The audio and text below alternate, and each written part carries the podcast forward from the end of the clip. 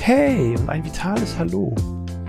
Schön, dass du wieder da bist und meinen Podcast Fit und Vital eingeschaltet hast. Heute möchte ich dir mal vom Wandern erzählen. Ja, du hast richtig gehört. Wandern.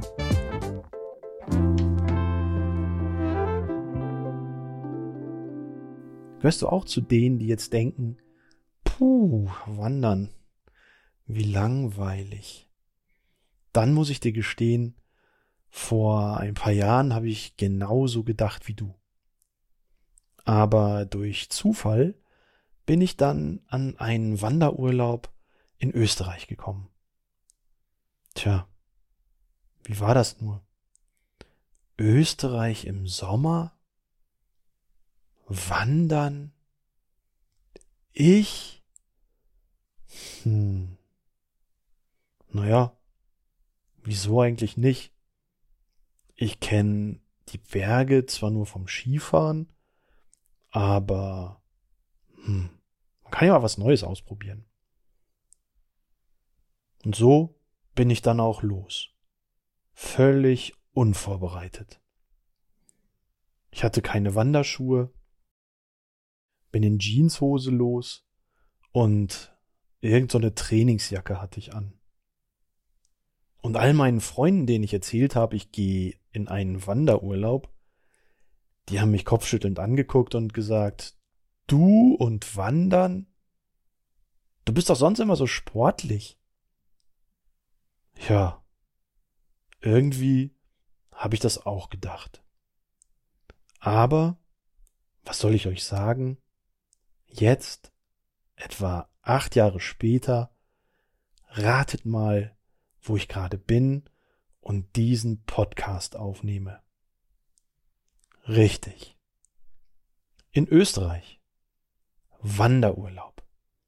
Zwar nicht im Sommer, sondern im Herbst, aber es hat mich echt gepackt. Und seit diesem ersten Erfahrungen in dem Österreich-Urlaub vor acht Jahren war ich jedes Jahr mindestens einmal zum Wandern in den Bergen. Klar, damals habe ich wahrscheinlich genauso gedacht wie ihr.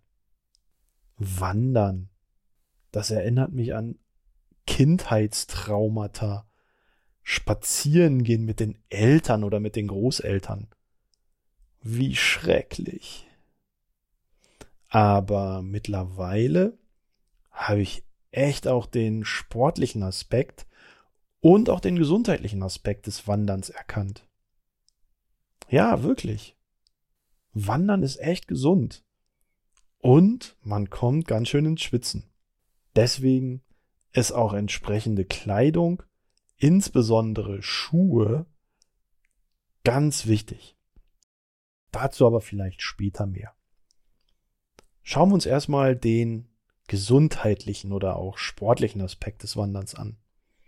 Denn Wandern bietet für den Körper eigentlich eine ganze Menge. Fangen wir mal mit dem Herz-Kreislauf-System an. Wandern ist eigentlich ein moderates Ausdauertraining.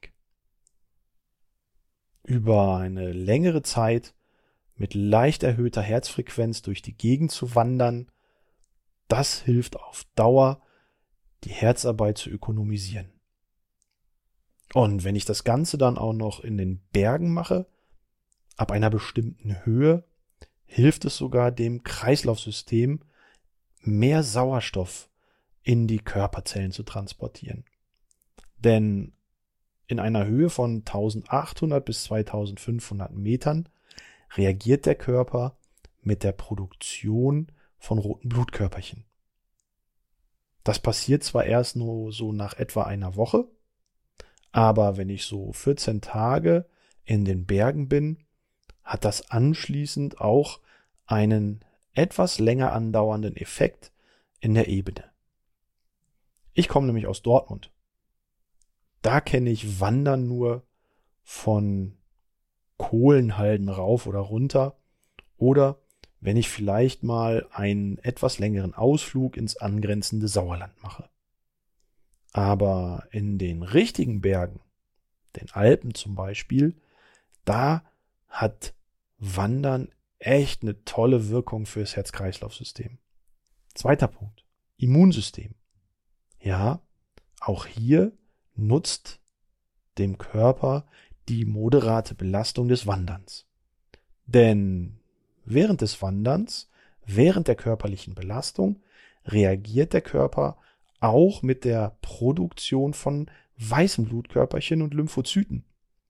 Das sind die Wächterzellen und die Viruspolizei des menschlichen Körpers. Das Gute daran ist, auch wenn ich nach zwei, drei Stunden meine Wanderung beendet habe, hält diese Wirkung noch etwas länger an und für 24 bis 36 Stunden ist der Körper wesentlich sattelfester gegenüber Viren, die durch die oberen Atemwege eindringen können. Die werden dann sofort bekämpft. Damit dieser Effekt natürlich länger anhält, sollte man spätestens nach zwei Tagen die nächste Wanderung machen. Aber dafür ist man ja im Wanderurlaub. Okay. Dritter Punkt. Muskulatur und Gelenke. Insbesondere die Beine werden hier beansprucht. Und je nach Streckenprofil, wo es insbesondere in den Bergen ja auch schon mal mit ordentlichen Höhenmetern rauf und wieder runter geht, haben die Beine mit Muskulatur und Gelenken auch einen positiven Nutzen. Fangen wir mit der Muskulatur an, die natürlich Muskelkater bekommen kann, vor allem vom Runterlaufen. Denn mit jedem Schritt, den wir runtergehen und unser Körpergewicht abfangen, arbeitet die Muskulatur ganz schön fest. Und das kann Muskelkater machen. Vor allem nach zwei Tagen merkt man dann die Beine, hu, ordentlich. Hinzu kommt, dass natürlich Knie und Hüftgelenk durch die beanspruchte Muskulatur ein wenig Schutz und Entlastung finden und so auch davon profitieren. Gleichzeitig kann Wandern Stress abbauen. Wer schon mal gewandert ist, das Ganze dann einem entsprechenden Naturerlebnis, schönen Ausblicken und vielleicht auch mit einem tollen Ziel irgendwo auf einem Gipfel oder auf irgendeiner Hütte, ja, der kann während der Wanderung Schritt für Schritt für Schritt einfach mal abschalten. Nicht an morgen denken, nicht an das, was gestern vielleicht schiefgelaufen ist, einfach mal in den Tag hinein wandern und gucken, wo man so hinkommt. Klar, ein Ziel sollte man schon ein bisschen vor Augen haben, denn dann macht es natürlich noch mehr Spaß, wenn man weiß, wo man hin will, was einen dort erwartet. Für mich persönlich sind entweder schöne Hütten mit netter Gesellschaft und einem schönen Radler ein tolles Ziel oder oben irgendwo auf einem Gipfel angekommen zu sein, am Gipfelkreuz schöne Fotos zu machen und dann mit einem Rundumblick die Natur und die Fernsicht genießen. Das sind schon echt tolle Erlebnisse. Und gerade diese Eindrücke in Kombination mit mehr Sauerstoff das ist auch das, was das Gehirn so ein bisschen frisch hält. Und dementsprechend sagt man, wandern, ja, das ist auch so ein bisschen so ein Jungbrunnen. Fürs Gehirn, aber auch für den Körper. Also wandern für Körper, Geist und Seele? Ja, das kann ich auf jeden Fall unterschreiben. Und allen, die immer noch denken, wandern, wie langweilig, empfehle ich an dieser Stelle, ja, probier's doch mal aus. Fang mal mit einer kleinen Runde an.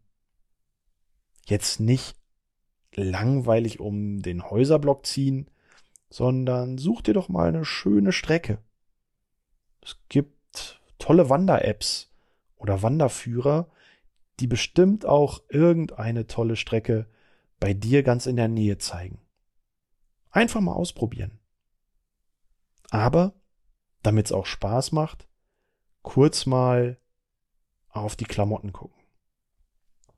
Wie gesagt, ich bin damals angefangen mit Turnschuh, Jeans und Trainingsjacke. Was anderes hatte ich ja nicht im Schrank. Aber mittlerweile habe ich festgestellt, wie wichtig gutes Schuhwerk ist. Und je mehr man über Wurzeln, Geröll und ein paar Steine wandert, desto wichtiger ist echt festes Schuhwerk mit fester Sohle, knöchelhoch am besten, damit man nicht umknickt.